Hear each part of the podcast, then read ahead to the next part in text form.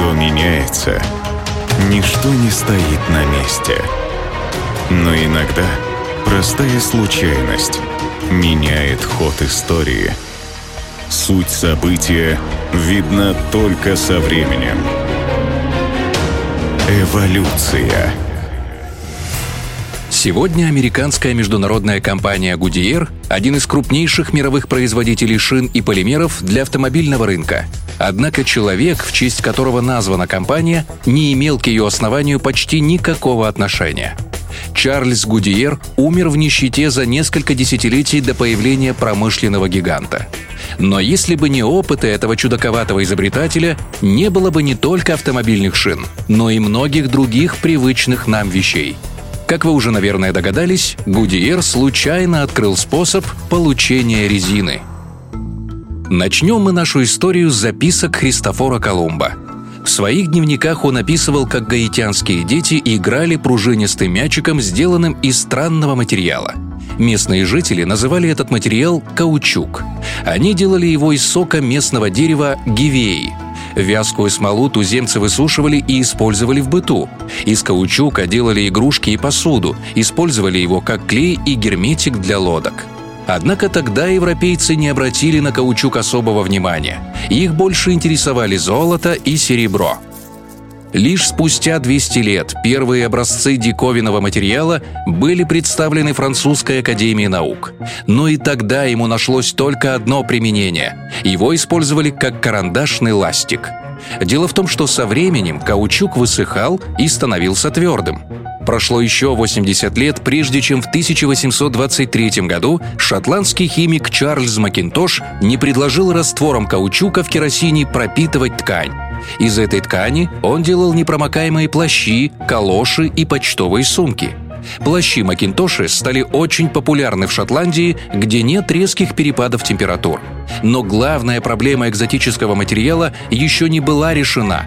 На солнце изделия из прорезиненной ткани плавились и начинали истощать резкий запах. На морозе твердели и трескались. Но начало было положено, и люди, наконец, оценили потенциал каучука изобретатели по всему миру начали свои эксперименты с экзотическим материалом.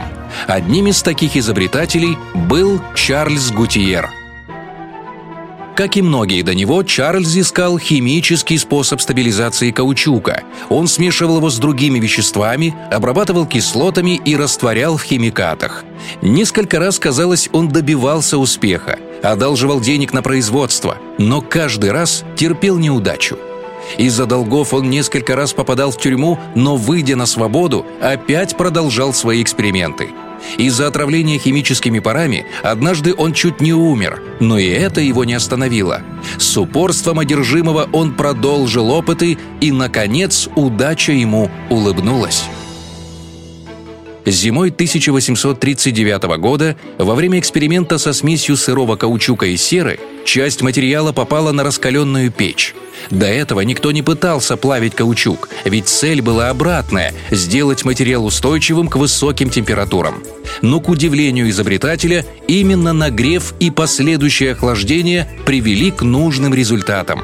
Полученный материал Гутиер назвал резиной, а процесс изготовления – вулканизацией честь римского бога огня – к сожалению, Гудиер не обладал предпринимательской жилкой и не сумел заработать на своем изобретении. Но сегодня его имя носит крупная международная компания, а его изобретения используются во всех сферах жизни. С развитием автомобильной и авиастроительной отрасли пришлось изобретать замену природным компонентам резины. Со временем люди научились делать искусственный каучук. Но принцип вулканизации остался прежним – а началось все с неловкого движения неутомимого изобретателя. Эволюция. Суть события видна только со временем.